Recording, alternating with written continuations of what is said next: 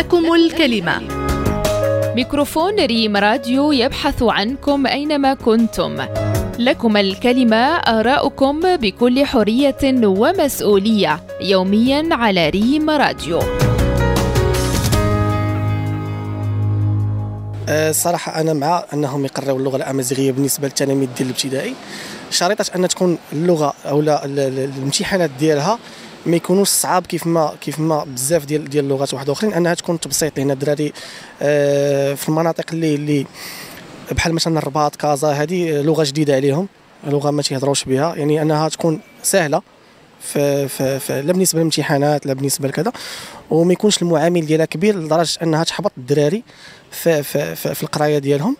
هكا غادي تزيد أنها تحبب اللغة أنها ملي كتكون اللغة ما عليهاش مثلا معامل كبير أو مثلا تيبقى يفكر في التلميذ أنه يسقط ولا شي حاجة تتحبب ليه اللغة تتولي عزيزة عليه. عكس أن كان المعامل ديالها مثلا كبير تيبقى داك التخوف أنه يسقط منها وكذا لدرجه أنه تيكره اللغة. بخصوص آه، تعليم اللغة الأمازيغية في المدارس هذه باديه زوينة.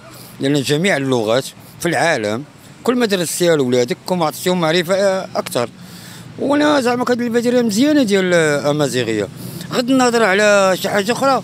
مزيانة هذه اللغة لأن علاش؟ حتى ولادنا يعرفوا يتواصلوا مع الأمازيغ والأمازيغ يعرفوا يتواصلوا مع العرب. إلا ما كانت الطريقة هذه غنبقاو ديما متفكين على على القضية. الوطن ديالنا عندنا بزاف ديال اللغات خصنا كلنا نكون نعرفوهم ماشي غير الأمازيغية.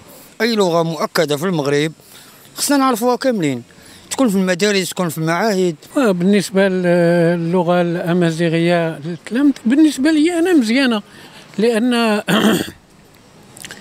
وكاين كاينين دابا في مناطق مازال دابا شوية مزيان كاين هذا الشيء ديال التواصل الاجتماعي وكاين اسمه الناس تعرفوا أنا عقلت واحد الوقت فاش كنا صغار وحنا في النواحي الرشيديه ما تنعرفوش اش تيتقال تيتقال على البحر وعلى الحوت وعلى وحنا ما عندناش ما غاديش نعرفوه. دونك التدريس باللغة الأمازيغية لكل شيء كت كتدل على أن راه كل واحد خاص يعرف اش تيتقال خاص يعرف اش كيقول هو النيت خاص سميتو بالنسبة ليا مزيانة.